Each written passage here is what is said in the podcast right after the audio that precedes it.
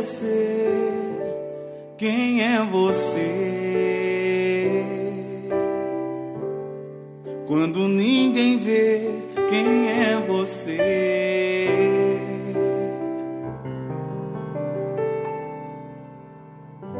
Só você mesmo pode responder. Por trás da aparência, onde só Deus vê, bem no seu íntimo sombrio, sufocado e trancado a sete chaves, maquiando teu vazio. Deus e o travesseiro sabem quem é você. Quando ninguém vê quem é você. Quem é você? Quem é você? Longe do altar, o que Deus vai ver quando te sondar? Quem é você? Além de um domingo, depois das luzes do discurso e da máscara. Quem é você? Quando ninguém vê, quem é você?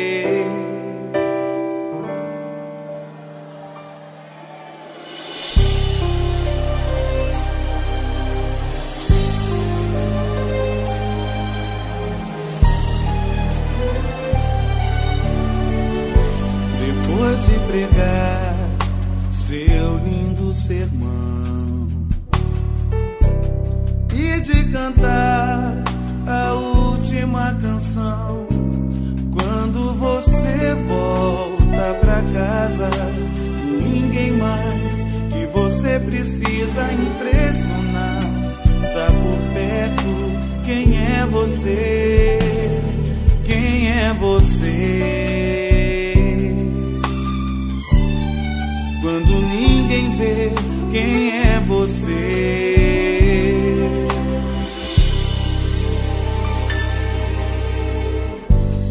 Só você mesmo pode responder. Por trás da aparência, onde só Deus vê, bem no seu íntimo sombrio sufocado e trancado a sete chaves, maquiando teu vazio. Deus e o travesseiro sabem quem é você.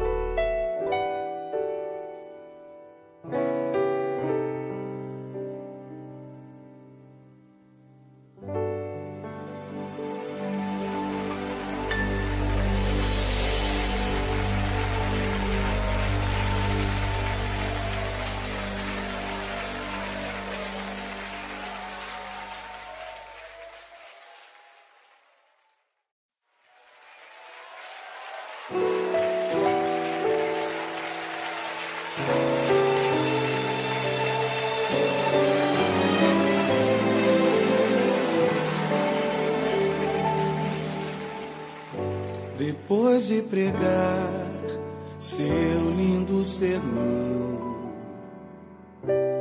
e de cantar a última canção quando você volta pra casa e ninguém mais que você precisa impressionar está por perto. Quem é você? Quem é você?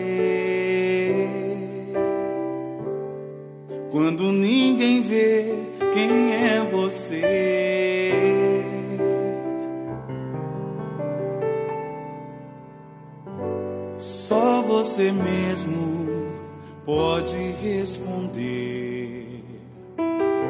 Por trás da aparência, onde só Deus vê, bem no seu íntimo sombrio, sufocado e trancado a sete chaves, maquiando teu vazio. Deus e o travesseiro sabem quem é você. quando ninguém vê quem é você. Quem é você? Quem é você? Longe do altar, o que Deus vai ver quando te sondar?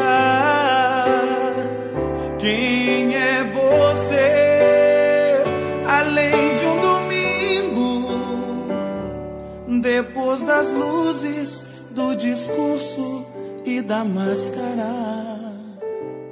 Quem é você?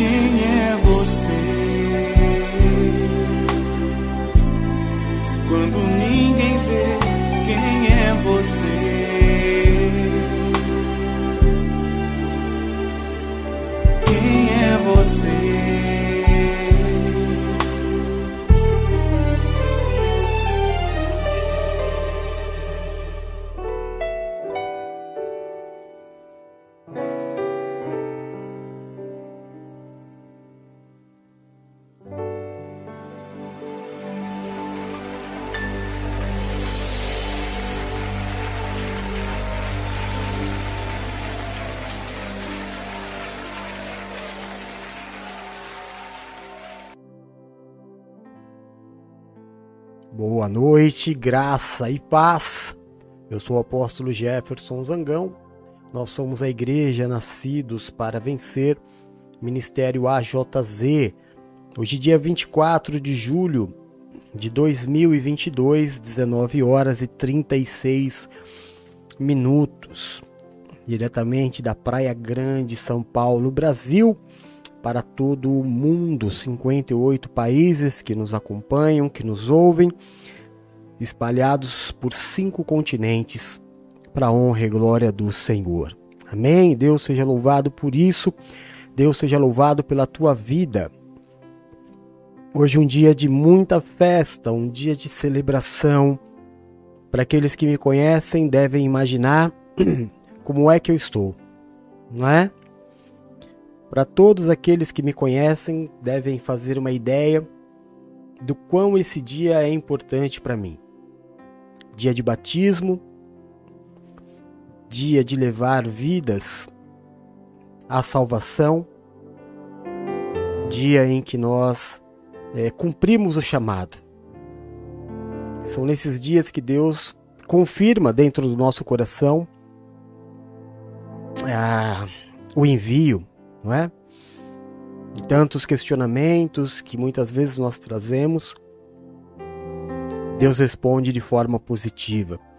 Nada melhor do que é essa manhã que nós tivemos no dia de hoje em que o Espírito Santo de Deus vai nos ministrar com o tema Quem é você?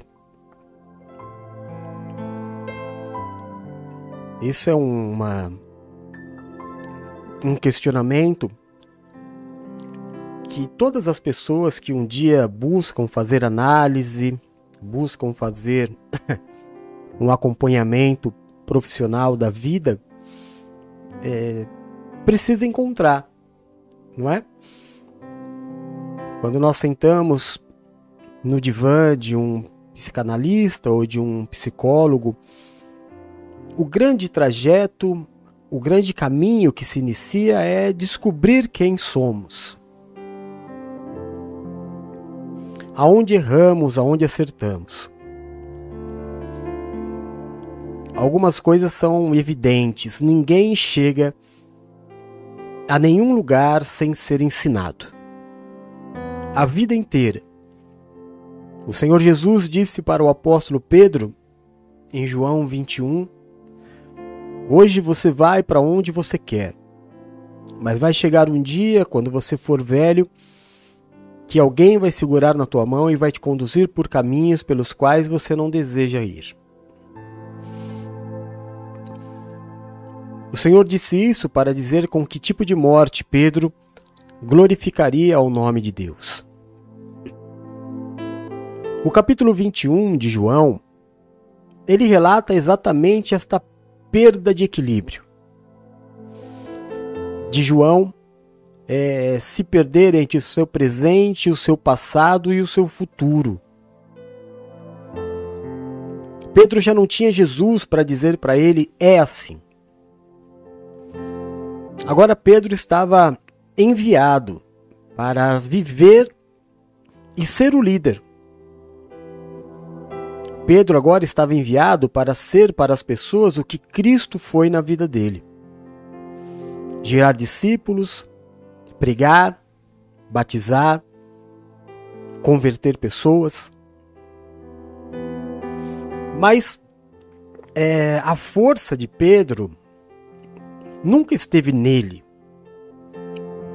Pedro sempre soube que se ele não fizesse, Jesus faria. Não é? Foi assim durante os quatro primeiros evangelhos. Mateus, Marcos, Lucas e João trazem essa condição de que todas as vezes que os discípulos não faziam, Jesus fazia. Todas as vezes que os discípulos não conseguiam, Jesus conseguia. É, isso acontece com todo mundo. Outro dia eu vi um comediante dizendo que ele estava, na verdade, fazendo uma análise, né? E ele dizia assim para o psicólogo que ele não sabia o que estava acontecendo.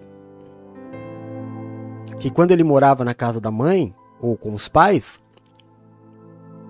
ele deixava a louça na pia e no dia seguinte estava lavada. ele colocava a roupa no cesto sujo, de roupa suja, e as roupas estavam limpas, na gaveta, dobrada, cheirosa. e agora que ele era. É, estava morando sozinho, ele colocava a, a, louça na pia e no dia seguinte a louça estava lá. Ele colocava a, a roupa suja no cesto e a roupa no outro dia estava lá. Que estranho fenômeno estava acontecendo com ele, né? Deixou de ser filho para agora ser responsável. Deixou a infância e a juventude para agora assumir a vida, as responsabilidades que a vida traz. É neste momento que eu me perco. Foi neste momento que Pedro se perdeu entre quem ele era, entre quem ele é e quem ele seria.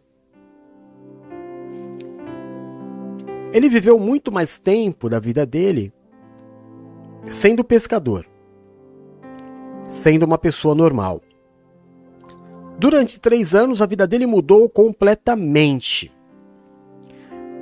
E depois de três anos, o responsável por essa mudança radical na vida de Pedro que tinha uma vida completamente sob controle. Agora, depois de Jesus, a sua vida já não tinha mais controle nenhum.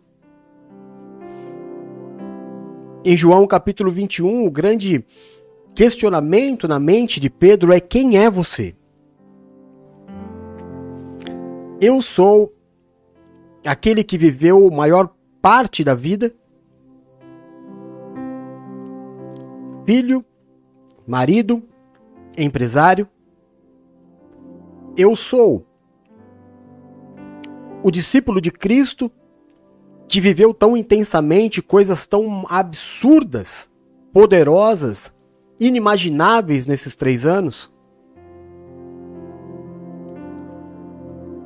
Quem sou eu hoje? O fato de Pedro em João 21 é que ele não era nem uma coisa e nem outra. É como alguém que está vindo por uma estrada e de repente para diante de uma bifurcação e não sabe se segue à esquerda ou se segue à direita. Então ele para. A dúvida nos faz paralisar. A dúvida ela nos enfraquece até. Nos faz perder tempo. Foi nesse momento que Pedro escolheu o caminho da segurança. O caminho que ele tinha mais certeza, mais pé no chão. Porque fé é a certeza da insegurança, a certeza do que os olhos não veem. E tudo que eu não vejo, eu me sinto inseguro. Então, viver pela fé é ter uma vida com um pezinho na insegurança. Ou então, que Pedro olhou para aqueles que estavam seguindo ele agora e disse: Eu vou voltar a ser o que eu era antes. Vocês fazem o que vocês quiserem, eu vou pescar. É o que eu sei fazer, não posso ficar parado. Eu tô orando, não tá resolvendo. Eu tô jejuando, eu tô. não tá. As coisas definitivamente não estão sendo como eram quando Jesus estava aqui. Então eu preciso buscar algo para fazer. Pedro então volta ao passado. Acontece que Pedro estava estragado para o passado. Porque o passado já não era exatamente. Ou melhor, o que ele tinha vivido no passado já não era exatamente o presente. Pedro agora tinha um outro envio, uma outra marca. Havia em Pedro uma outra expectativa.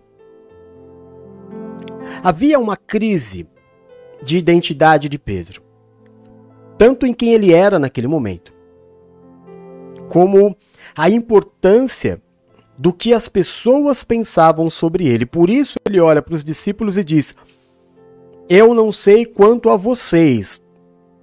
Então Pedro se importa em dizer aos discípulos, dar uma satisfação da sua vida, do rumo que ele vai dar à sua vida. Eu não sei quanto a vocês, mas eu vou voltar para o passado. eu vou voltar a ser quem eu era antes. E claro, o líder, ele é, o, líder, o líder ele representa aquilo que os discípulos, aqueles que o seguem, se sentem. Então, naquele momento, os discípulos que agora eram discípulos de Pedro, olham para ele e falam: peraí, se você vai pescar, nós vamos com você. Pedro não se sentia mais líder, nem, nem apóstolo, nem discípulo, nem um ser especial. Então ele resolveu abrir mão. Mas aqueles que o seguiam não tinham a mesma impressão sobre ele. Vocês hão de concordar comigo que se o líder, que já não representa liderança alguma, diz eu estou parando, os liderados vão dizer show. Então nós vamos procurar algo melhor para nós também. Mas Pedro diz: Eu vou pescar, e os discípulos olham para ele, vendo um grande líder, e diz: Vamos contigo. E seguem Pedro, crendo naquilo que Jesus Cristo disse, que Pedro era a pedra onde ele edificaria sua igreja. Embora Pedro agora não mais se enxergasse digno de ser esta pessoa, aos olhos dele. Claro que essa atitude deve ter causado nos discípulos, a Bíblia não relata, mas a gente pode imaginar que causou uma certa dúvida já naqueles que o seguiam, ou seja, começou a mudar o pensamento dos discípulos sobre Pedro. Mas e Deus, hein? Será que quando Deus viu que Pedro se é, debandou para o passado, se arrependeu? Será que Deus voltou atrás e pensou assim: hum, vou ter que fazer tudo de novo? É claro que Pedro estava diretamente ligado na continuidade da igreja. Pedro estava diretamente ligado no sucesso da, do sacrifício de Cristo. Pedro era a continuidade. Pedro ia levar à frente tudo o que Jesus fez. Deus não estava brincando. Deus não estava brincando de eu vou escolher aquele que se propuser a fazer. Eu vou escolher o mais disposto. Eu vou escolher o mais capaz. Não. Deus escolheu e está escolhido. Pedro foi escolhido por Deus já na fundação da terra, como Maria, como João Batista, como cada um dos discípulos, como eu e como você. Como já tinha escrito este dia do batismo desta família querida na fundação do mundo. Deus não desistiria, Deus não muda. Nele não há variação nem dúvida. Deus insistiria em Pedro até o último momento não havia é, a questão de vamos colocar outro no lugar de Pedro. Não. Pedro é o eleito. Agora precisamos voltar a fazer Pedro acreditar e enxergar quem ele é de verdade.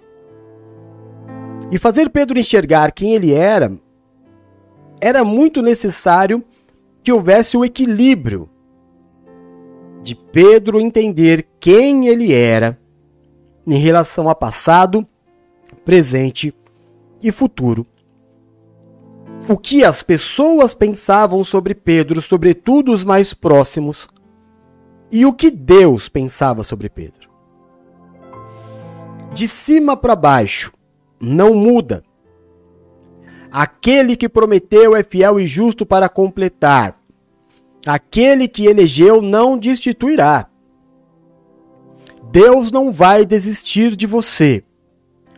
Deus não desistiu de Pedro. Deus não escolheu Pedro porque era o mais sábio.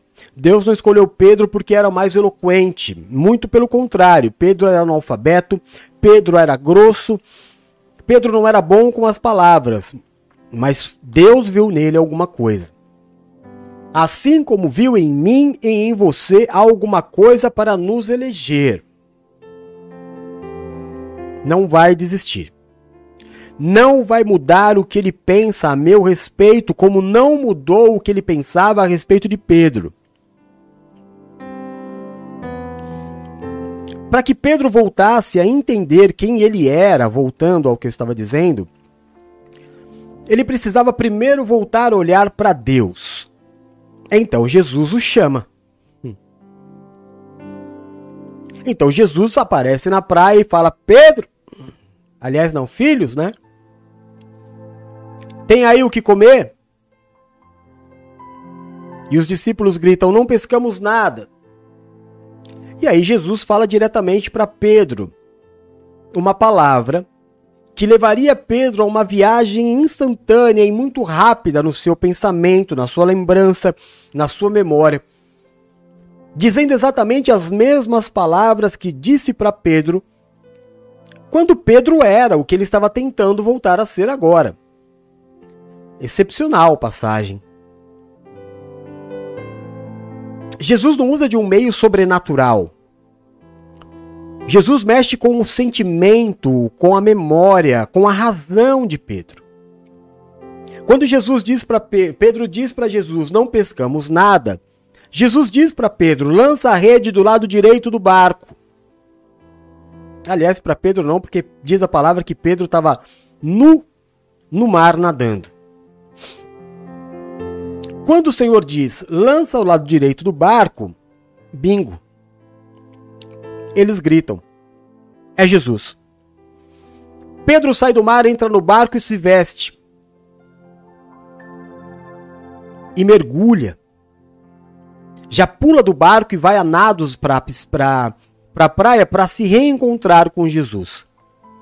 A motivação que Pedro havia perdido agora olhando de novo para Jesus, lembrando de quem ele era e lembrando de quem ele é, relembrando das promessas que o Senhor Jesus fez para ele, da forma com que Deus o constituiu de um pescador a pescador de homens e líder da igreja Pedro volta desesperado para Jesus. Agora, já entendendo novamente quem ele era. Porque ele havia alinhado quem ele era com o que Deus pensava sobre Pedro.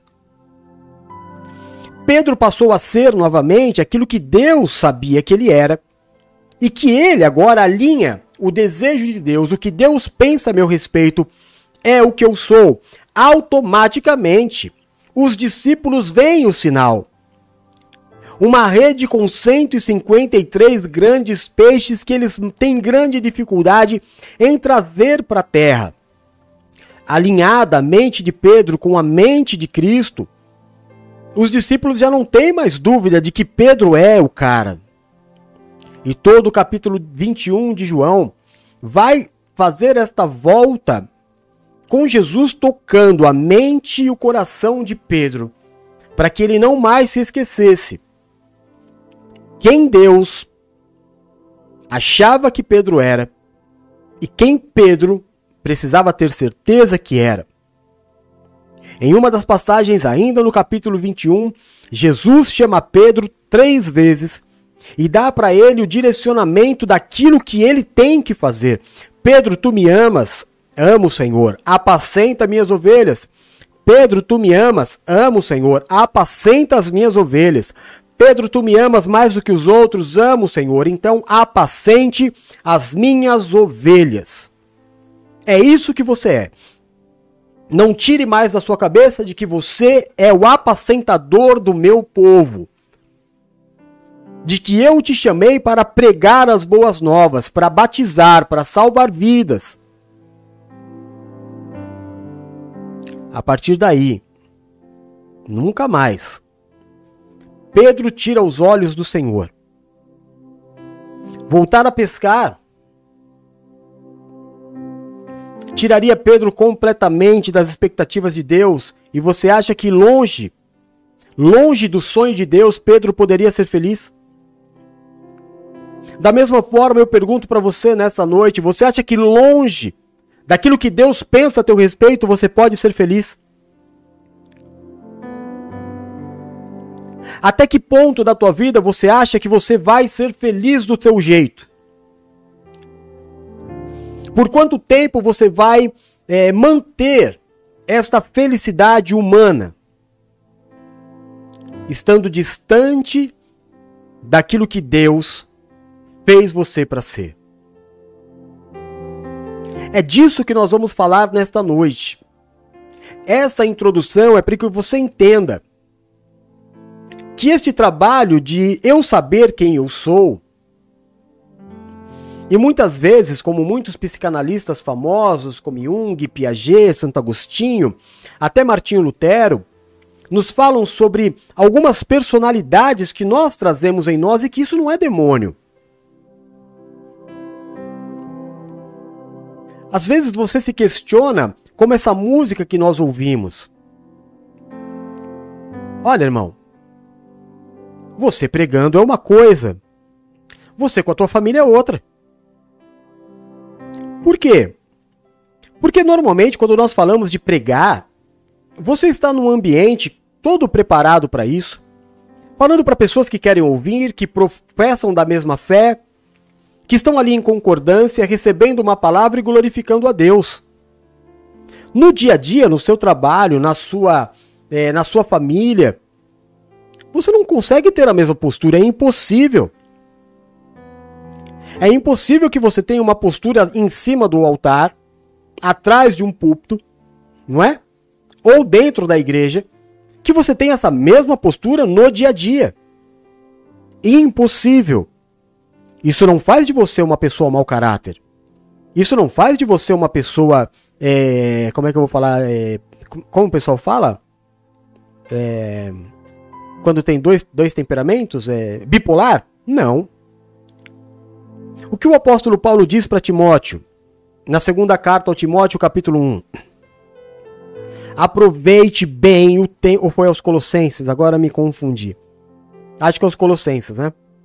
Aproveite muito bem o tempo que você tem com os ímpios.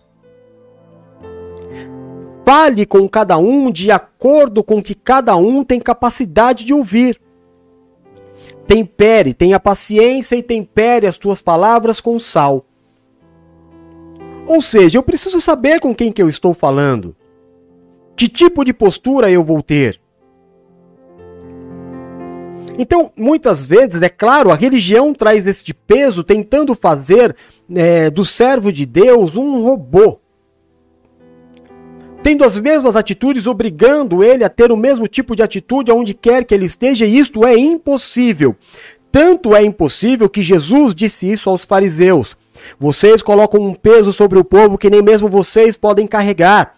E no programa das 19 horas diário que eu e a Bispa Paula e a Bruna apresentamos, nós mostramos e desmascaramos estes super santos, super apóstolos que vivem colocando este peso sobre o povo, mas que nas costas fazem coisas terríveis. Terríveis. É óbvio que dentro da igreja eu tenho uma tranquilidade, uma facilidade muito maior de ser amável, de falar coisas bonitas, de abraçar, não é? No meu trabalho eu não tenho essa facilidade.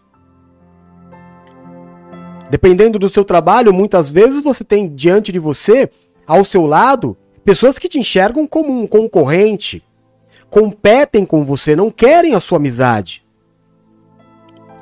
Aliás, não querem nem o seu sucesso. Ou será que eu estou mentindo? Com a sua família, pessoas que te conheceram desde criança, que sabem da maioria dos teus tropeços, dos teus erros, das tuas é, infortúnias, infortunos é, acontecimentos amorosos, do quanto você chorou, se desesperou, dos tempos de crise. Eles viram tudo isso e acreditar que hoje você é muito diferente daquilo é complicado para eles e eu tenho que ter paciência. Porque com Jesus foi assim. Jesus Cristo disse isso. Olha, o profeta não vai ser bem sucedido dentro da sua casa. Jesus, quando foi ministrar ali na cidade onde ele nasceu, o que, que ele disse? Não fiz muitos milagres ali. Porque o povo não conseguia acreditar. Quando olharam para Jesus, diziam: Mas não é esse o filho de Maria? Não é esse Jesus, filho do carpinteiro? Agora é Deus? A gente viu esse moleque jogando bola aqui, correndo na rua. Muitas vezes acontece isso com você. Há 20 anos atrás, talvez você era uma pessoa né, completamente destemperada, viciada às vezes, vivia chorando por todos os cantos, insegura. Né? Agora é uma, uma, uma diaconisa, uma presbítera, uma pastora, uma bispa. E as pessoas que há 15 anos atrás te viram numa outra condição falam: Ah, essa daí eu conheço bem. Não conhece bem. Conheceu bem. Mas não é culpa dela duvidar de quem eu sou hoje, porque ela viu. Porque ela viu.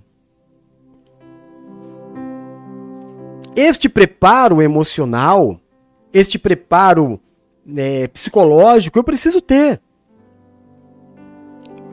Tem uma música do, do Charlie Brown Jr., que o Chorão falava: tome cuidado para que os desequilibrados não abalem sua fé. É verdade. Cuidado. Agora, o mais importante nesta noite é que você definitivamente crave no teu coração quem você é. Para que você não se deixe levar nem por elogios e nem por críticas. Todo mundo precisa ser elogiado, reconhecido, amado. Amém. Mas isso é bom, mas não pode fazer diferença na tua vida. Você não pode começar a se achar mais do que você é porque você sabe quem você é. Assim como a crítica, como alguém que critica o seu trabalho, como alguém que não gosta do que você faz, é somente a opinião dele. E ele tem o direito de pensar assim. Mas não pode mudar a tua convicção de quem você é. Então, para hoje, o Espírito Santo de Deus nos deu três versículos. O primeiro, Jeremias 29, de 11 a 13. A palavra do Senhor, ela diz assim: Porque eu bem sei os pensamentos que tenho a vosso respeito, diz o Senhor. Pensamentos de paz e não de mal, para vos dar o fim que esperais. Então me invocareis e ireis, e orareis a mim, e eu os ouvirei. E buscar-me-eis e me achareis quando me buscardes de todo o vosso coração. Jeremias 29, versículos de 11 a 13. O segundo texto, João 8, 14. Respondeu Jesus: Ainda que eu mesmo testemunhe em meu favor, o meu testemunho é válido, pois sei de onde vim e para onde vou. Mas vocês não sabem de onde vim, nem para onde vou. João 18, 37 diz assim: Então você é rei? Disse Pilatos. Jesus respondeu: Tu dizes que sou rei. De fato, por esta razão nasci, e para isto vim ao mundo, para testemunhar da verdade. Todos são da verdade, todos os que são da verdade me ouvem. Amém? Vamos orar? Consagrar esta palavra ao Senhor. Senhor, nosso Deus e Pai de amor. É no nome do teu Filho Jesus Cristo que nós nos posicionamos como igreja neste dia que pertence ao Senhor. E como igreja, como congregação, nós queremos te entregar a nossa adoração, o nosso louvor. Declarar Yeshua Hamashia, declarar que Jesus Cristo é o Messias, o, o, o Deus vivo, o Filho de Deus, aquele que era, que é e que há de vir. Aquele que é o mesmo ontem, hoje será eternamente o nosso Deus fiel. Senhor, prostrados aos teus pés, nós te pedimos, libera do teu Santo Espírito nesta noite sobre as nossas vidas.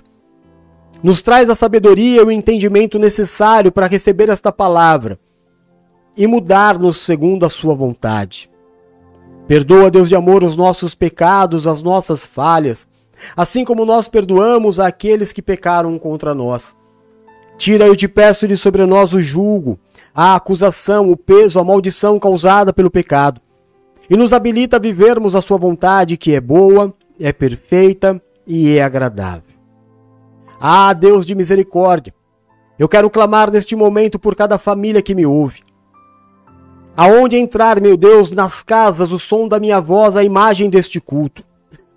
Faz obra de milagres. Tira de dentro dos lares a gritaria, a falta de entendimento. Tira de dentro dos lares, meu Deus, o espírito de desistência, o mal-estar. Derrama sobre os teus filhos, meu Deus, o espírito da reconciliação. Devolve o coração da esposa ao marido. Devolve o coração do marido à esposa. Coloca, meu Deus, reverência no coração dos filhos. Pai de amor, tira do meio das famílias esse espírito de separação, esta contenda entre marido e esposa. Tira as escamas dos olhos, Pai, em nome de Jesus. Faz obra de milagres. Reina sobre os lares, porque a graça de se ter um lar é ter Jesus Cristo como cabeça. Pai, em nome de Jesus eu clamo ao Senhor que é chamado como Jeová Rafá. O Senhor é Deus de cura. Olha por aqueles que me ouvem, Senhor. Olha pelos amados daqueles que me ouvem e me enxergam. Cuida dos nossos filhos, dos filhos dos nossos filhos. Cuida dos nossos pais, meu Deus. Cuida dos nossos familiares. Visita os nossos corpos com poder e autoridade. Examina-nos, Senhor. Se houver em nós uma raiz de enfermidade, se houver em nós uma doença, meu Deus, silenciosa se alastrando pelo corpo, se houver em nós uma raiz cancerígena, ó oh, meu Deus, o surgimento de um tumor, se houver em nós, ó Pai de amor, uma infecção, uma inflamação, ó oh, meu Deus, se houver no nosso corpo um órgão com um mau funcionamento, se houver, Pai de amor, no nosso corpo uma ação nociva de um vírus ou de uma bactéria, cura-nos pelo teu poder. Porque existem coisas que aos homens são impossíveis, mas nada, nada é impossível ao Senhor. O Senhor levou sobre si as nossas dores, as nossas enfermidades, foi transpassado pelas nossas transgressões e pelas tuas pisaduras nós fomos sarados. Cura os teus, teus filhos, Senhor. Cura o teu povo. Manifesta a tua glória. Se houver no nosso meio alguém sentindo uma dor, um desconforto, Toca agora pelo teu poder enquanto eu ministro a tua palavra. Que o teu Espírito Santo se mova sobre a casa dos teus filhos. Faz obra de milagres, Senhor. Em nome de Jesus. E neste momento de pregar a tua palavra, eu te peço, Deus de misericórdia, que não saia da minha boca palavras humanas ou aquilo que eu queira dizer, mas que em todo momento o teu Espírito ministre a minha vida e a vida dos meus irmãos que aqui estão. Repreende, Deus de amor, todo valente que se levantar contra esta palavra lança ao abismo. E desde já nós te entregamos a honra, a glória, o louvor, o domínio e toda a majestade. Nós oramos no nome santo e poderoso de Jesus Cristo. Amém e amém. Graças a Deus.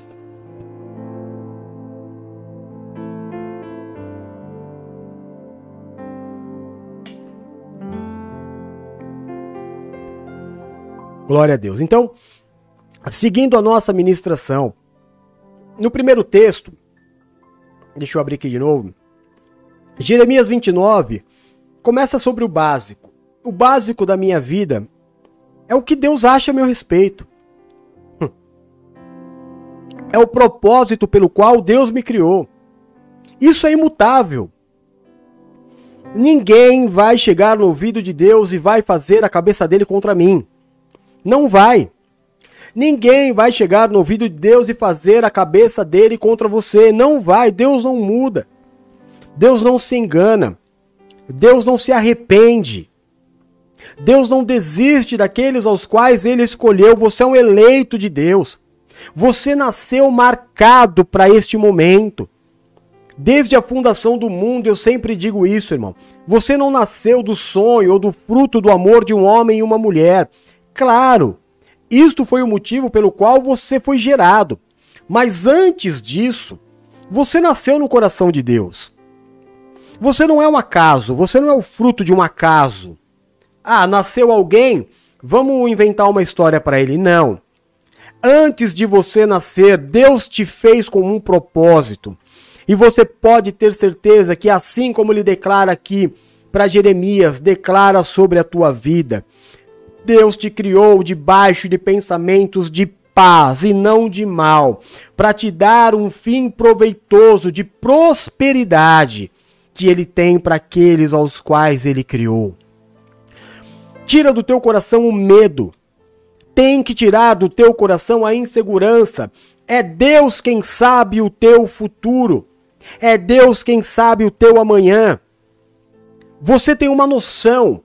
Você pode projetar o que talvez vá acontecer amanhã mas vai acontecer amanhã aquilo que Deus determinar, e nesta noite Deus vai determinar o que vai ser a sua segunda, a sua terça, a sua quarta, a sua quinta, a sua sexta e o seu sábado. É hoje que Deus está determinando na sua vida as bênçãos da semana. E as bênçãos estão marcadas por que tipo de pensamento? De paz e não de mal, para gerar em você o fim que Deus deseja, que é um fim proveitoso e de prosperidade. Então não anda ansioso por aquilo que ainda não aconteceu. Acalma, aquieta o teu coração. No segundo texto, em João 8, o Senhor Jesus fala: Nós não podemos afirmar quem somos. Nós já fomos muita coisa. Assim como Pedro, nós somos uma. É, como é que eu vou falar? nós somos muito instáveis, essa aqui é a verdade.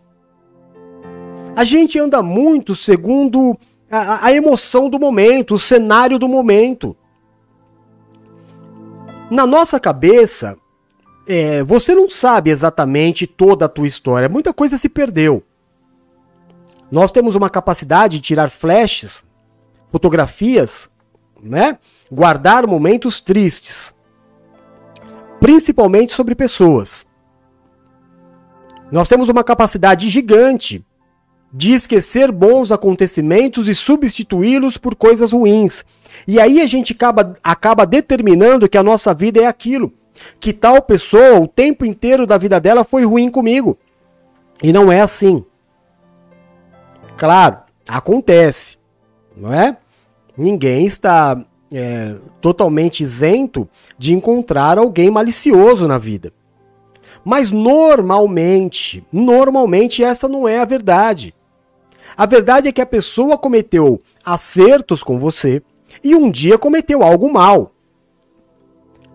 Este algo mal te feriu, marcou profundamente a sua vida e você acabou colocando isso como o principal do relacionamento. Cabe a quem mudar essa história? Você. Então, quando nós paramos para pensar quem somos nós, nós começamos a falar principalmente da nossa infância, né? Eu mesmo já peguei diversos aconselhamentos de pessoas magoadas com o pai, com a mãe, com o tio, com avós, é, esposas que, que é, aliás, mulheres que saíram de relacionamentos extremamente magoadas, entristecidas. Calma. Para. Vamos entender. Você sabe que pai e mãe já parte num bônus de pelo menos três anos, né? São três anos da vida pagado da sua mente, que muito prova provavelmente você não vai ter lembrança nenhuma, e que também, bem provavelmente, o seu pai e a sua mãe se esgoelaram para te proteger, para você chegar a ser quem você era hoje. Então, o fato de eu não ver não anula o que foi feito. E isso é uma coisa que precisa é, ser sempre lembrado.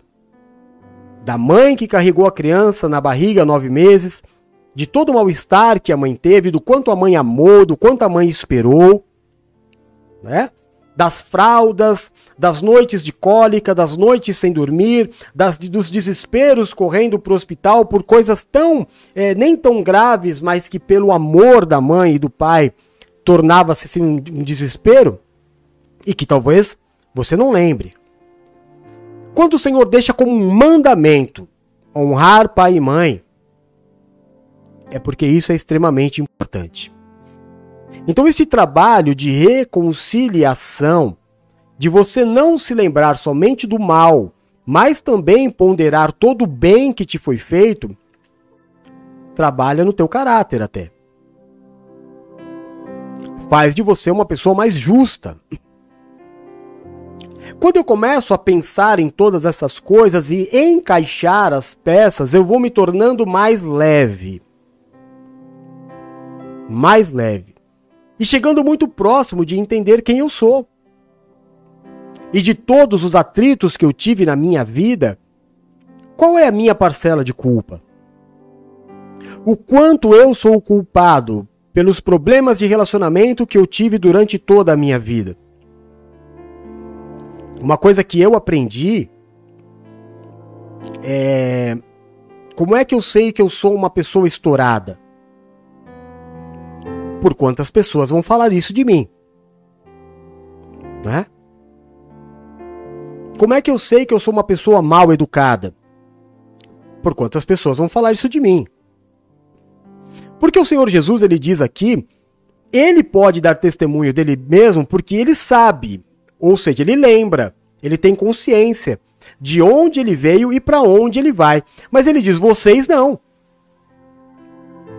É muito difícil para eu cravar, eu sou isso.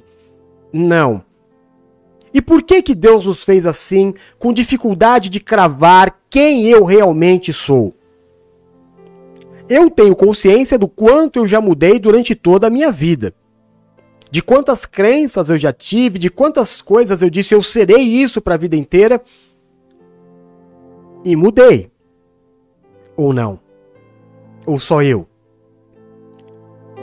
De quantas bandas eu fui fã e que ouvia música todos os dias e que hoje já nem ouço mais. Nós somos assim, mutáveis, volúveis, mudamos, inconstantes. Eu não posso cravar exatamente eu sou isso e sim eu estou assim. Eu estou. É muito diferente, como nós já falamos, estar de ser. Eu estou bem. Eu estou feliz. Eu, sabe? Sou. Eu só sei exatamente o que eu sou olhando para Deus. Porque senão eu vou viver sempre a condição de estar. E de onde vêm as minhas frustrações? Porque tudo que está pode deixar de estar. Porque a língua portuguesa explica, é, um, é, é de transição, né? Estar é de transição. Eu estou, vou deixar de estar. Eu estou campeão, vou deixar de estar campeão. Estou em primeiro lugar, posso deixar de estar em primeiro lugar. Se há uma competitividade, se há alguém lutando por aquilo também, eu posso deixar de estar. Mas o que eu sou, somente sabendo de onde eu vim, e você não sabe de onde você veio. Hoje nós fizemos o estudo bíblico relembrando o estudo bíblico sobre vida após a morte para tentar te dar uma noção de onde você vai, mas você não sabe para onde você vai. Você nunca foi. Não é? Então eu não posso cravar, é um estudo. A Bíblia diz que será assim. Mas eu mesmo não posso dizer que, olha, é exatamente, eu nunca fui. Lázaro foi, né? Jesus foi. Eles sabem exatamente. Por isso está lá escrito. Mas eu estou na ciência do que é, mas eu nunca fui. Então, o Senhor Jesus diz no segundo versículo: Eu sim, sei tudo sobre mim.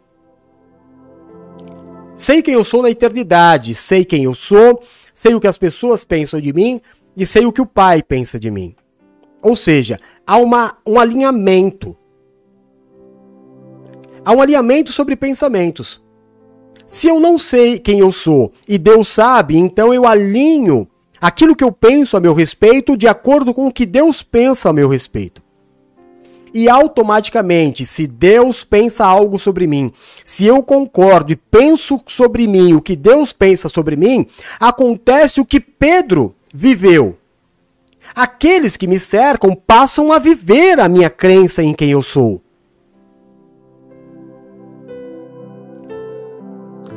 Tá dando para entender? Ou não? Ou tá sendo, tô sendo muito prolixo? Em João 18, Pilatos afirma para Jesus: Você é rei. Ele não faz uma pergunta, ele afirma. Aí Jesus responde: É você que está afirmando. Foi para isso que eu nasci para testemunhar a verdade. Mas se os teus olhos estão vendo isso, não adianta eu falar outra coisa. Não adianta eu falar para você que eu não sou se você está vendo que eu sou. O dito popular diz que uma imagem vale mais do que mil palavras. Não adianta você querer pagar de bonzinho se você é uma peste com todo mundo. Se todo mundo tem sobre você o mesmo veredito de que você é problemático, complicado, nervoso, mal educado, estourado, não é um, não é outro, não é uma pessoa que você tem dificuldade de relacionamento, são todos. Aí quem é que precisa mudar? Eu preciso olhar para Deus e entender o que Deus espera de mim. Por qual caminho eu vou andar? Então, começa com Jeremias dizendo: Deus dizendo, sou eu que sei os pensamentos que tenho a teu respeito. E você precisa entender isso nessa noite. Nós vamos toda a semana falar sobre isso. No segundo, no segundo texto, que é, peraí, deixa eu copiar aqui, João 8, o Senhor fala que você não pode afirmar quem você é. Você pode afirmar quem, como você está hoje. Amém? É, o quanto você mudou desde o dia que você se converteu? Com dois meses de, de frequência na igreja, dois meses, hein? Você já dizia que você era crente, não dizia? Ah, tô indo na igreja e sou crente. Você se batizou, se sentiu mais crente ainda. Eu não sei quanto tempo faz isso. Como é que você se sente hoje em relação ao dia que você se batizou? Você é a mesma pessoa?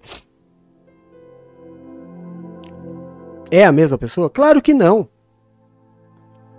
Muita água passou debaixo dessa ponte. Agora, mesmo que aquela pessoa lá atrás, de anos atrás, de quando você se batizou, né, e você se achava o crente, glória a Deus por aquele homem, aquela mulher de pouco entendimento ainda, de pouca sabedoria, de pouca leitura da Bíblia, de pouca vivência, de pouca expertise, que te levou ao batismo. Olha como é importante a condição que eu estava e a condição que eu estou. Eu não sou mais aquilo. Como daqui a cinco anos você também vai olhar para trás, se você marcar esse dia na tua agenda e olhar daqui a cinco anos para trás, você já não vai mais ser quem você é hoje. Ou melhor, você não vai mais estar na condição que você está hoje. Você vai evoluindo como ser. Você vai evoluindo como pessoa. Você vai melhorando. O problema, irmão, que você precisa entender é que as pessoas que te conheceram não acompanham o teu crescimento, a tua evolução. Uma pessoa que te viu há cinco anos atrás, qual é a ideia que ela tem de você? Ela tem na, na mente dela um passado de cinco anos atrás. Ela não sabe o quanto você mudou, o quanto você evoluiu. Amanhã, o mês de julho é um, é um mês, é o mês da minha vida mesmo, né? É o mês que a Bruna foi, conce, foi, foi concebida, é, é o mês que eu conheci a Valéria, é o mês que a gente começou a namorar. Amanhã nós fazemos três anos, é o mês do meu aniversário, é o mês da igreja. A... Olha, eu não sei se eu não vi a, a, se a minha fiotica Silmara tá aqui. Mas a 17, há, quase oito anos atrás, sete, sete, seis, sete anos atrás, a Silmara, de todos os que estão aqui, viu o pior dia da minha vida. A Bispa Silmara, ela esteve do meu lado no pior dia da minha existência. Só ela, de todos, todos os seres, não tem ninguém, não, não existe outra pessoa que esteja comigo. Às vezes as pessoas não entendem é, o, o, o tão grande a minha ligação com ela e vice-versa. Né? A nossa cumplicidade, o nosso amor, o carinho. É, às vezes você não entende, mas talvez hoje você entenda um pouco mais. Naquele pior dia da minha vida, que eu estava completamente descaracterizado, desfigurado, ela viu. E aquele dia foi tão forte, tão forte, que todos os que viram saíram de perto de mim. Ela foi a única que permaneceu. E glória a Deus por isso. Porque hoje, hoje ela pode contemplar o pai espiritual dela de pé de verdade. Porque durante todos esses anos ela viu eu tentar ficar de pé. Claro que aquele dia horrível nunca mais se repetiu, graças a Deus.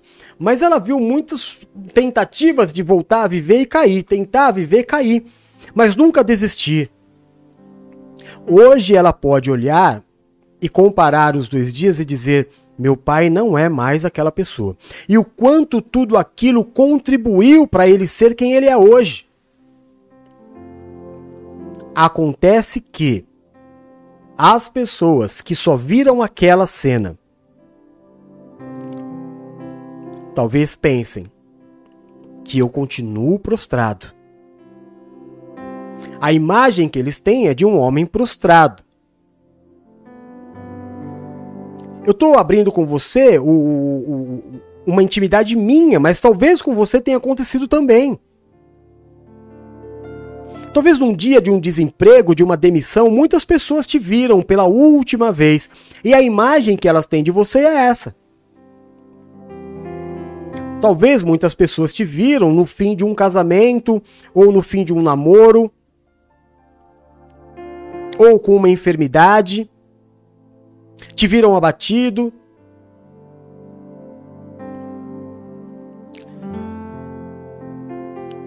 Como, como não afirmar que nesses três anos que eu completo amanhã, do lado da Valéria, o quanto a Valéria não foi usada por Deus para eu me recolocar definitivamente como curado? Quem me viu antes da Valéria viu um cara feliz, curtindo a vida, tentando. Mas em três anos, que é pouco para Chuchu, olha o que Deus fez. E quem parou para ficar olhando lá atrás não pode imaginar o que é a minha vida hoje. Assim é com você. Guardadas as devidas proporções, nós não somos, estamos Estamos, nos prostramos, Deus nos levanta. E assim a gente vai vivendo.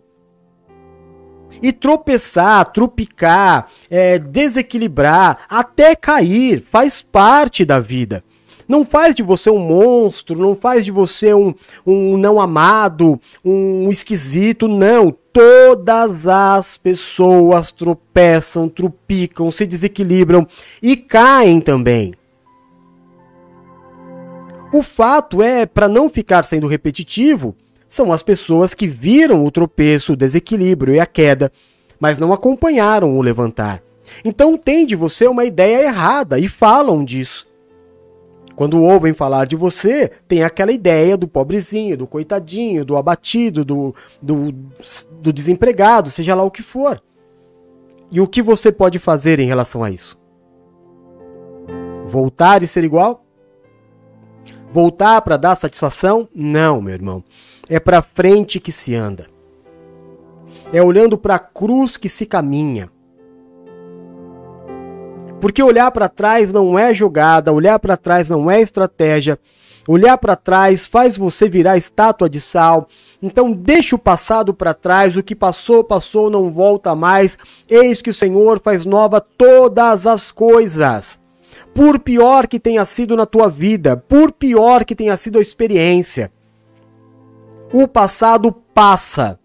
Deus tira, lança fora e faz nova todas as coisas. E eu declaro e profetizo sobre a tua vida quem te viu verá e testemunhará que o velho se passou e Deus fez nova todas as coisas na tua vida, no nome de Jesus.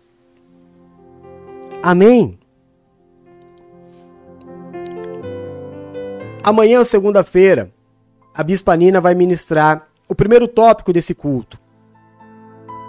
O primeiro tópico é o que você pensa sobre você mesmo. João 1, 22 e 23 diz assim: Finalmente perguntaram: Quem é você? Dá-nos uma resposta, para que levemos aqueles que nos enviaram. Que diz você acerca de si próprio? João respondeu, com as palavras do profeta Isaías: Eu sou a voz que clama no deserto. Façam um caminho reto para o Senhor.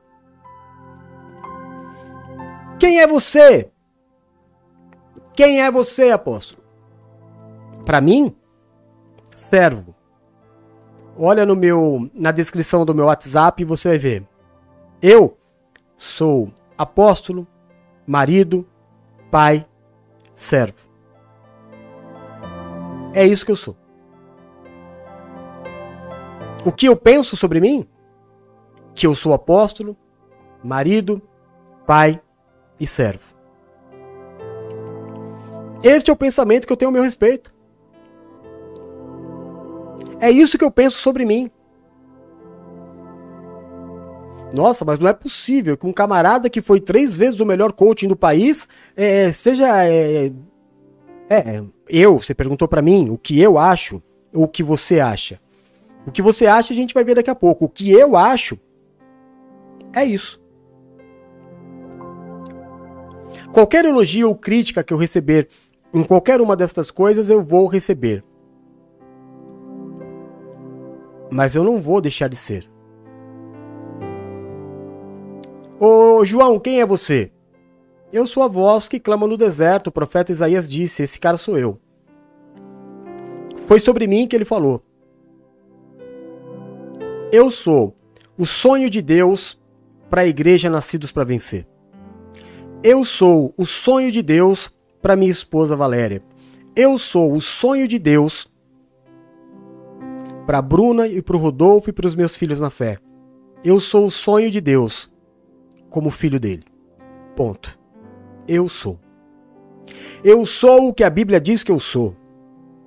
Eu sou o que Deus diz que eu sou. Os meus pensamentos estão alinhados com o pensamento de Deus. é o que eu sou. Dificuldade nenhuma vai me tirar da posição do que eu sou. Opinião, nem, opinião nenhuma vai me desviar da, daquilo que eu sou. Eu sou. Você precisa ter a convicção de quem você é, para que nenhuma sorte de vento de doutrinas, ou de fábulas, ou de elogios, ou de melzinho na orelha te desvie. Eu sou apóstolo. Ninguém me tira do ministério Nascidos para Vencer. Só Deus. O dia que Deus me recolher, ele me tira de vocês. Porque eu sou servo de Deus. Sou apóstolo de Deus. Ninguém me tira do lado da Valéria.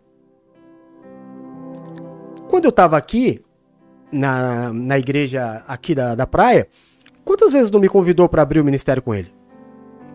Quantas vezes, quantos convites eu não tive para vir para cá e montar a igreja e vamos fazer junto? Peraí. Deus é Deus de confusão. Eu tenho uma família. Tenho uma família.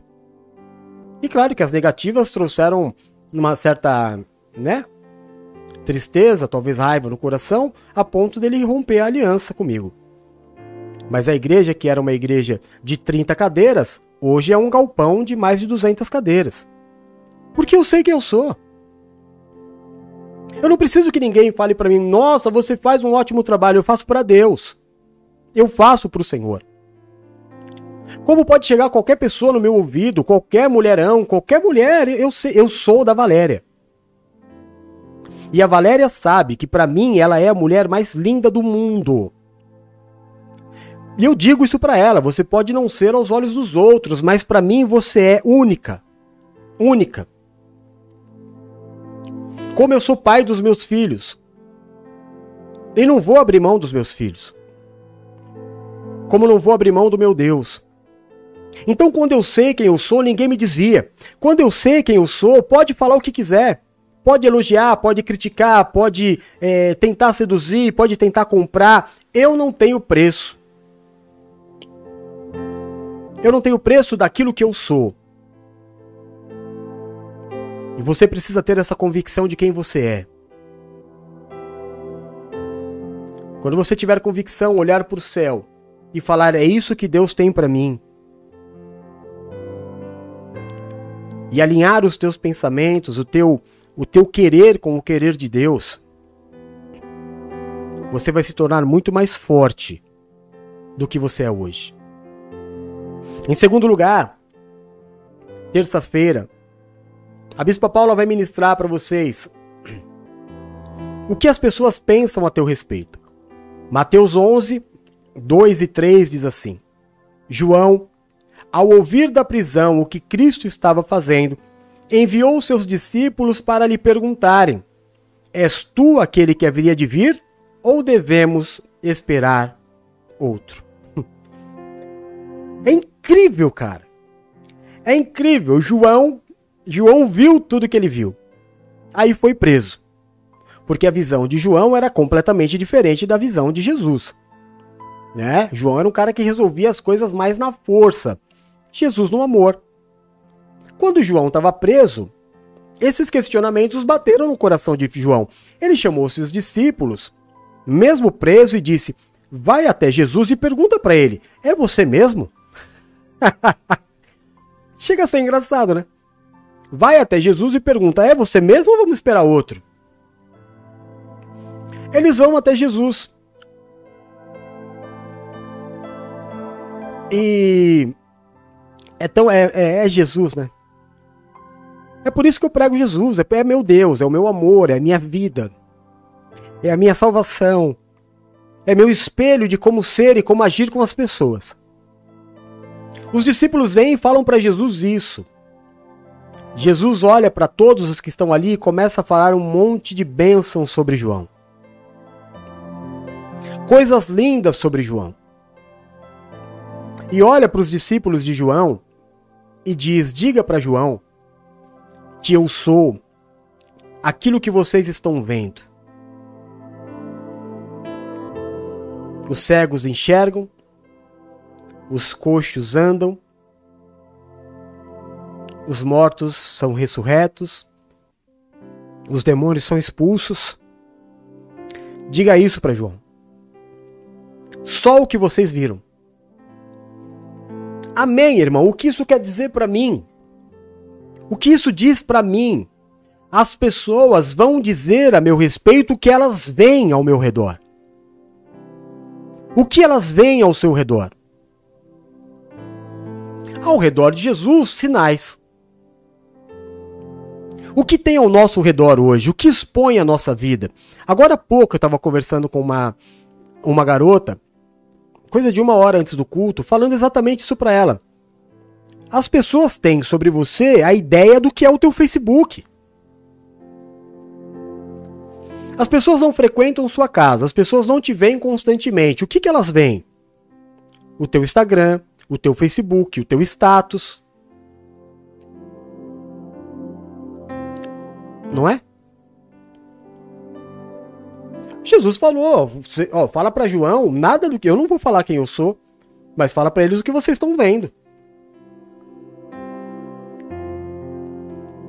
Por onde você vai? Você leva alegria ou você leva confusão? Ah, mas as pessoas me criticam porque eu sou alegre. Ah, problema de cada um, irmão. Se alegra agora é um problema? Chato é chato em qualquer momento. Mas faz uma análise sobre você. Olha, dá uma checada nas suas redes sociais. Vê se você espalha amor, vê se você prega o evangelho, vê se você prega família, se você coloca é, que você é uma pessoa de família, é o que as pessoas vão achar sobre você. Jesus nos ensinou isso.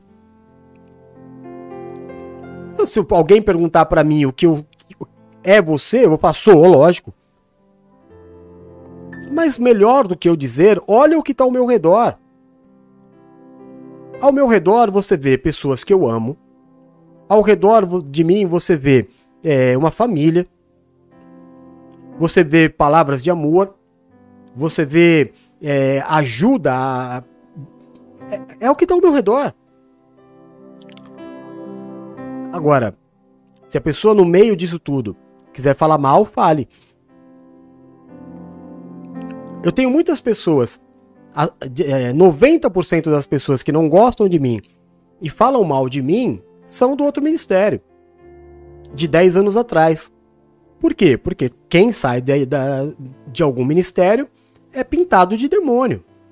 Isso você sabe muito bem. E aí a ideia que elas têm de mim é de 10 anos atrás. Alguns me chamam de bispo ainda.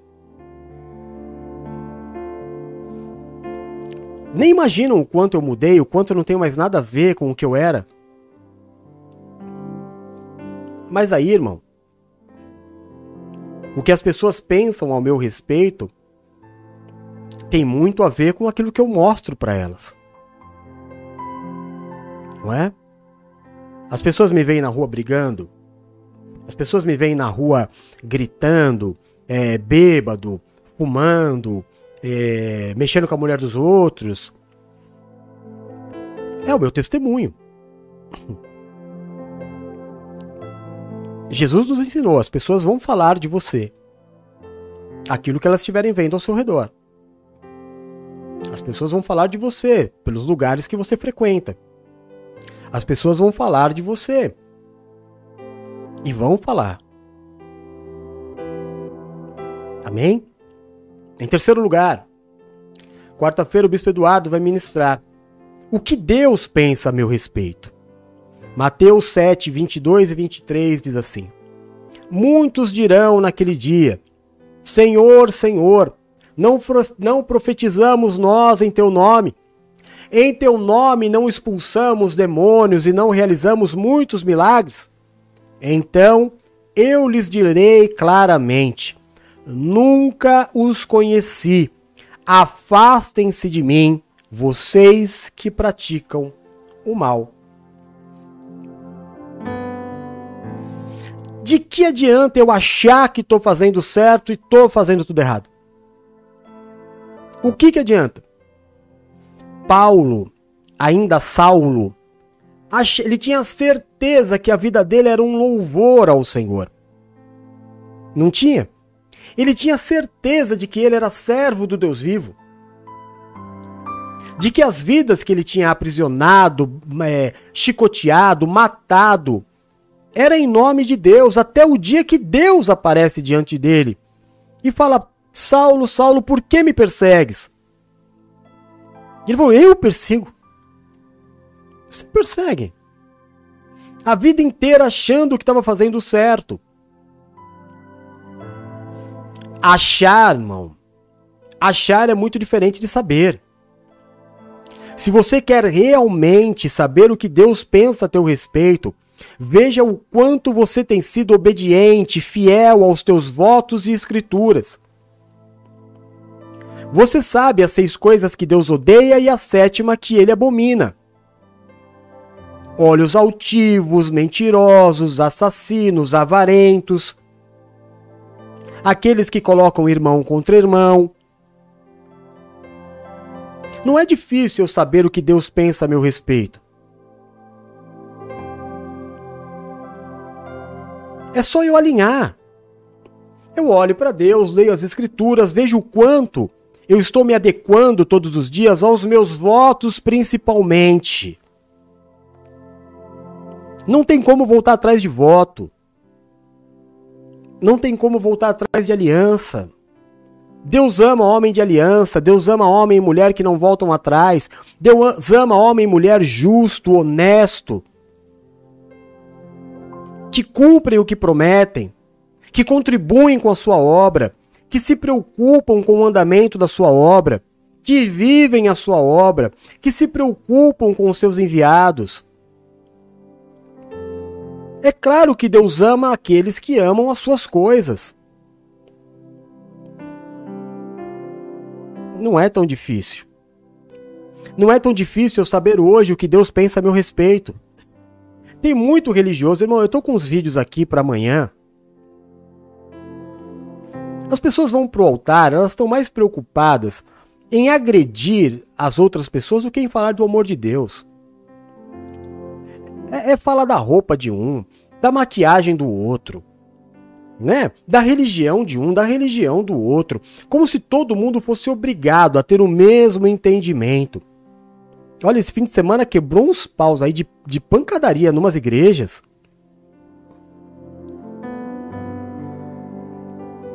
Porque é muita falta de respeito, é muita falta de amor. Falta amor. E aonde falta amor, falta Deus. Amém? Então, para eu saber o que Deus pensa a meu respeito, o quanto eu tenho amado, o quanto eu tenho amado as coisas de Deus, porque as minhas coisas Ele ama, as minhas coisas Ele cuida. O quanto eu tenho me dedicado aos cinco desafios, ou ao desafio de cinco pontos, melhor dizendo. Você tem orado todos os dias, tem jejuado uma vez por mês, tem entregado o teu dízimo, tem lido a palavra todos os dias, tem participado dos cultos é, com, com frequência. Se eu estou cumprindo, é claro que Deus está se alegrando da minha vida. É muito mais do que ir num, num, num fim de semana para um lugar dizer, ah, fiz a vontade de Deus. Não. Agradar a Deus é ter uma vida com Ele. Vida com Ele é oração, jejum, dízimo, leitura de palavra e frequência no culto. Porque é na comunhão dos justos que Deus ordena a sua bênção. Quarta-feira o Bispo Eduardo vai ministrar essa palavra. Quinta-feira eu vou falar para vocês. O que eu penso sobre o mundo? Provérbios 3, de 5 a 6. Confia no Senhor de todo o teu coração e não te estribes no seu próprio entendimento. Reconhece-o em todos os teus caminhos e ele endireitará as tuas veredas. Amém. Eu, eu não posso achar o que, eu, o que as minhas deformações acham. Por exemplo, eu não posso ver é, um homossexual na rua e rejeitá-lo porque eu, eu particularmente, tenho alguma coisa dentro de mim que torna aquela imagem ruim para mim. Eu não posso ver um pecador e, e, e, e rejeitá-lo porque o que ele faz, algo no meu emocional, é, me atrapalha. Porque o desejo de Deus para mim é que eu ore pelos meus inimigos, que eu ame os meus inimigos e não somente aqueles que me amam, porque amar quem me ama não é galardão. Amar quem me ama é fácil. Então, quando você se perde no seu próprio entendimento, por exemplo, é, a torcida do Corinthians, eu sempre digo, odeia a torcida do Palmeiras. Por quê? No dia a dia trabalha junto, no dia a dia frequenta o mesmo cinema, os mesmos lugares, come no mesmo restaurante, mas no fim de semana vestiu a camisa diferente, se perde no sentimento. No dia a dia trabalha junto, né? Faz tudo o que eu falei, restaurante, é, pega o mesmo ônibus, a mesma condução, aí no fim de semana, um vai para uma igreja diferente, pronto, odeio. Já não pode ser meu amigo. Você se perde nos teus entendimentos que não são os entendimentos de Deus. Cara, cada um na sua.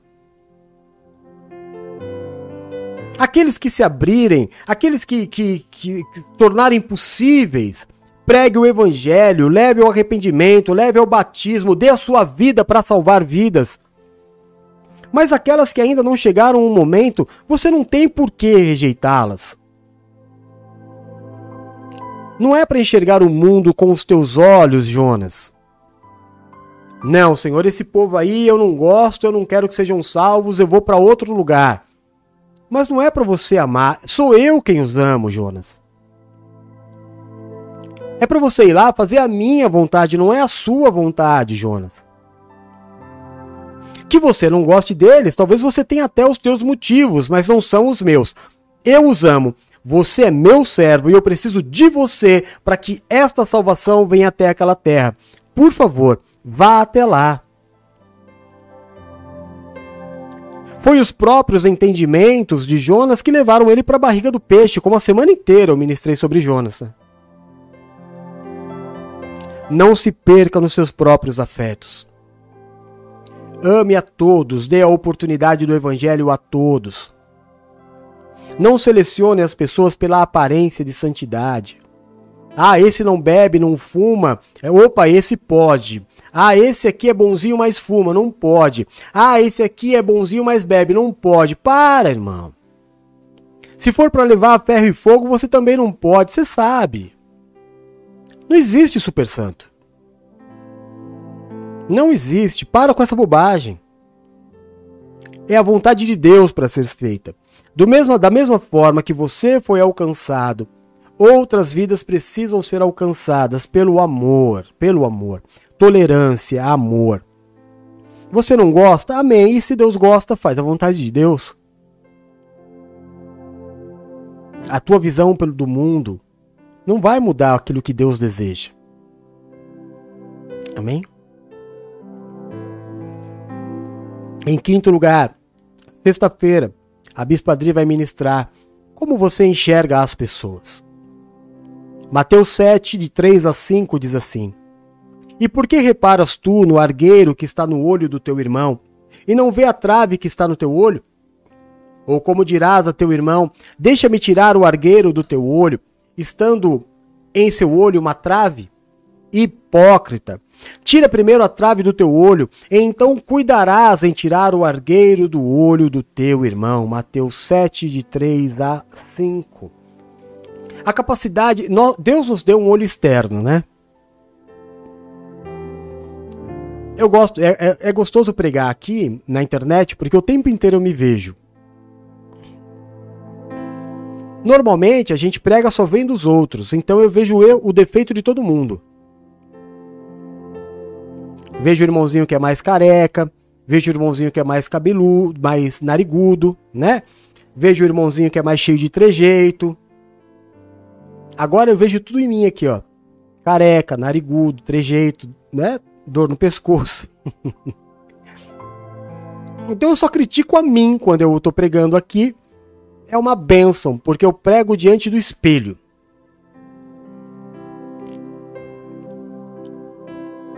A vida deveria ser assim. Entender que, por melhor que seja o meu casamento, o meu relacionamento, vão ter dias de desentendimento e que nestes dias de desentendimentos pode ter um dia que eu perca a minha linha e que faz parte. De que no meu trabalho eu posso ter um dia ruim, posso não produzir o que normalmente eu produzo, posso ser criticado, posso não ser um bom exemplo, É. Posso passar também por adversidades como qualquer pessoa pode passar também. E aí eu tenho que olhar. É... Eu tô vendo as pessoas, a Silmar e o, e o Bispo Duck dando risada. Eu, eu acho que é por causa da, da care, do careca narigudo. Tá bom. Mas é bom, né? Prego pra mim, ó. É, mas aí eu me perco todo na pregação. Já não sei onde eu tava. Mas os nossos olhos exteriores faz com que eu enxergue a roupa do irmão e não veja a minha, né? Que eu veja os quilos é, excessivos do irmão e não veja o meu que eu veja todos os defeitos do meu irmão, mas não consiga enxergar o meu, porque aos meus olhos eu sou perfeito. Porque aos meus olhos eu sou o melhor. Eu vejo meu irmão falando nós vai, né? E aí eu eu falo, nossa. Olha como ele fala errado. Aí quando eu prego e assisto meu culto de novo, é que eu vejo quantos erros de português eu também cometo e que eu não deveria ter sido tão cruel com o meu irmão que falou nós vai. Ninguém é perfeito. Ninguém é perfeito. Não espere perfeição de ninguém. Não espere atitudes corretas o tempo todo de todo mundo, porque você não tem atitudes corretas o tempo todo. E quão chato seria se você se cobrasse tanto assim? E como é chato você viver com alguém que vive apontando os teus erros, cara. Amém? Olha o teu irmão com mais amor. Veja nos teus, nos, nos teus irmãos os teus próprios erros. Nós não vamos conseguir mudar o mundo, mas a gente consegue mudar a igreja. Tendo uma igreja mais sadia, nós vamos ter a possibilidade de curar outras pessoas também. E em último lugar, para nós encerrarmos o culto desta noite, como eu enxergo a Deus? 1 João 4, 12 a 14 diz assim: Ninguém jamais viu a Deus. Se nós amamos uns aos outros, Deus está em nós. E em nós é perfeito o seu amor. Nisto conhecemos que estamos nele, e ele em nós, pois que nos deu o seu Espírito, e vimos e testificamos que o Pai enviou seu Filho para salvar o mundo. Qualquer que confessar que Jesus é o Filho de Deus, Deus está nele e ele está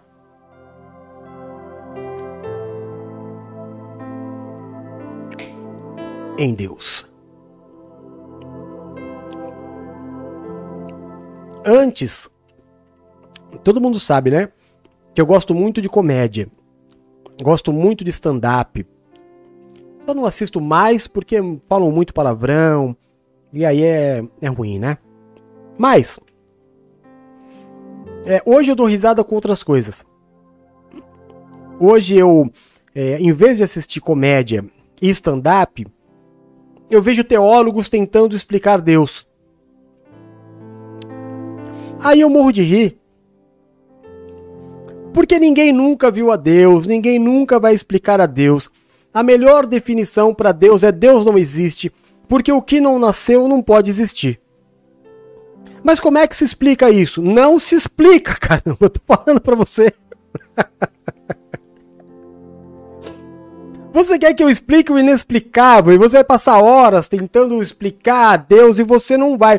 Por isso ele enviou Jesus. Olha para Jesus. O teu Deus é Jesus, porque o Deus Pai você não vai entender. Não vai. Um Deus capaz de criar todo esse universo, que a gente vê de vez em quando no programa das 19 horas, diário. Como é que você pode explicar um Deus desse? Aí outro dia nós estávamos vendo um cientista explicar a formação do mundo em relação é, ao Big Bang. Aí ele falou: tudo se explica, nós já chegamos até o que explodiu. A gente só não sabe explicar como surgiu o que explodiu. Então você não explicou nada. Porque a ciência acredita que algo do nada explodiu. Não tinha nada, mas explodiu. Então ninguém criou a explosão, ela simplesmente surgiu. Mas não quer acreditar em Deus que a gente diz que não nasceu também. Uma explosão pode nascer do nada, mas Deus não pode nunca ter sido criado. Entre o Big Bang e Deus, eu prefiro acreditar em Deus e só. E só. Porque quando eu tento humanizar a Deus, eu fico pensando, mano, será que o Mar Vermelho abriu?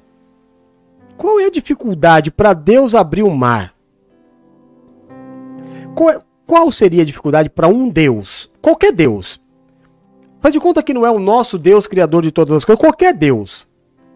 Vai, o, o Thor da Marvel abriria um mar.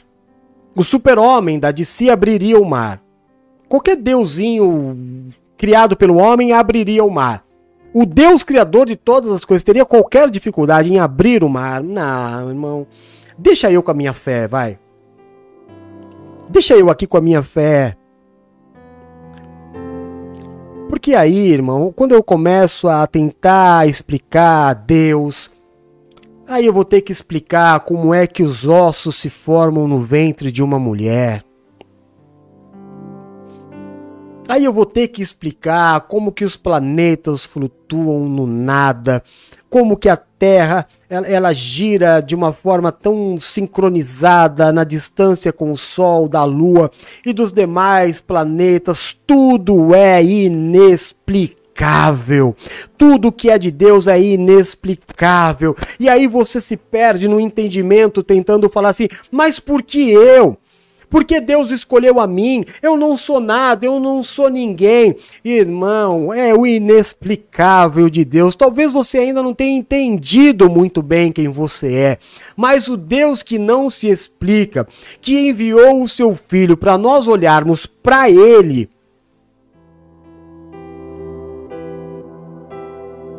Não te criou à toa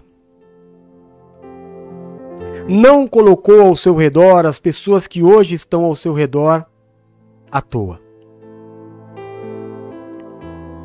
Deus colocou você num lugar estratégico. O problema é que você ainda não entendeu o quão especial você é. E o quão ligado nos planos de Deus para tudo você está ligado. Quando você entender quem você é de verdade, você não é o que você está agora. Talvez hoje você esteja passando por um momento financeiro maravilhoso. Mas talvez, irmão, você já tenha passado por momentos financeiros terríveis. E como você não era o pobre, você também não é o rico. Mais do que ninguém, você sabe que as coisas mudam e passam e passam. Porque isso aí que você está vendo não é, está. Está.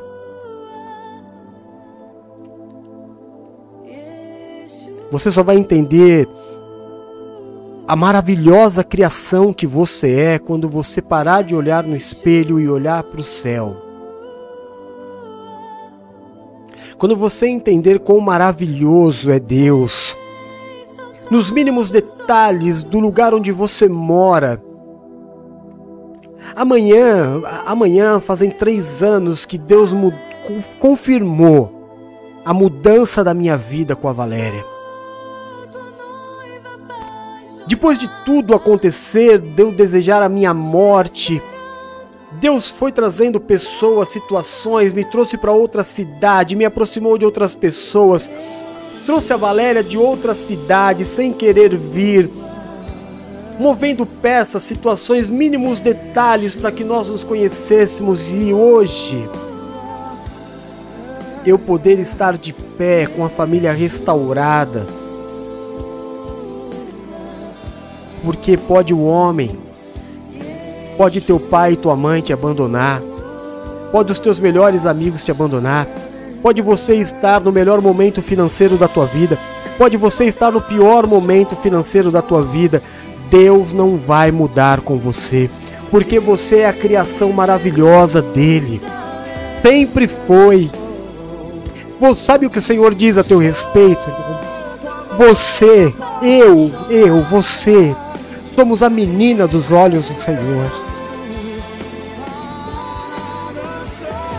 Tudo que existe, tudo que Deus pôs pertinho de você, foi pensando em você, eleito de Deus. Cada pessoa que está perto de você, cada familiar seu, cada vizinho, cada paisagem, tudo. É cuidadosamente preparado por Deus para um fim proveitoso para você. Não se enxergue como Gideão se enxergava, pequeno, o menor, da família mais pobre, da menor cidade. Quando Deus apareceu para Gideão, Deus não olhou para tudo aquilo que ele disse. Deus olhou para aquilo que ele havia criado e sonhado. Ei, Gideão, homem valente. Gideão olha para trás e fala: Aonde está o homem valente? Você, Gideão? Eu? Sou pequeno. Sou fraco. Não. Você é forte, Gideão. Você é grande, Gideão. Você vai libertar o meu povo, Gideão. Você vai derrotar a muitos e passar por muitas dificuldades. E vai conduzir a sua família. Eu sonhei.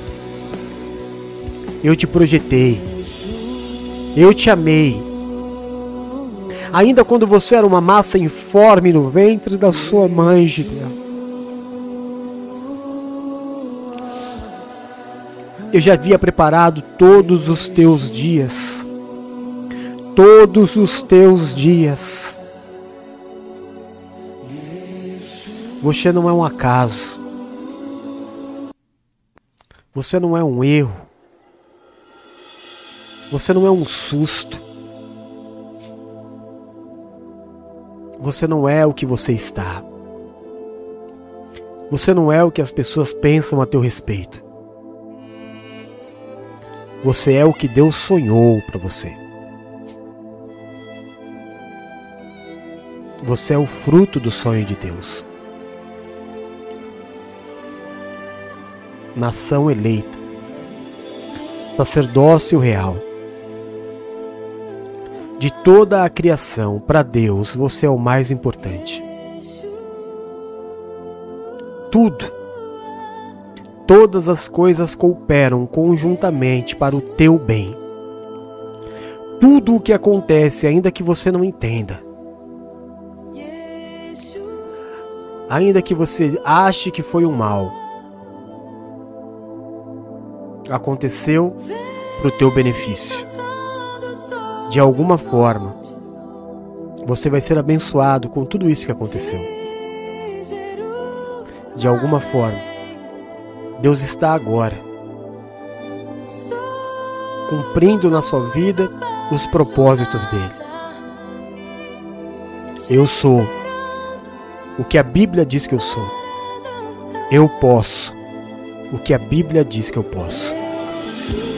Diga isso todos os dias. Acrescente essa frase nas tuas orações.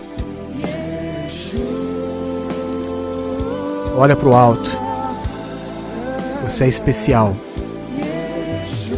Você é amado de Deus. Não deixa ninguém te provar o contrário. Não deixa a loucura do homem, a pressão do homem, os resultados humanos prejudicarem aquilo que você pensa ao teu respeito. Amém? Somos uma família. Uma família que nasceu no coração de Deus. Cada um de nós. Cada um de nós.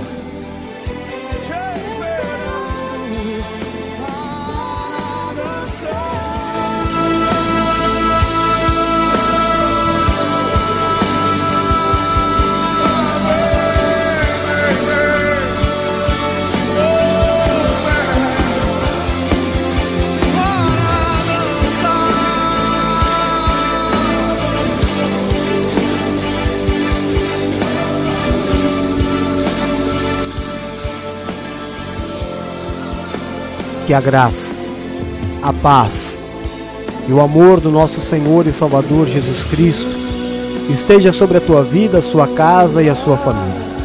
Que o Senhor do trono ao qual está sentado se curve e te marque nesta promessa.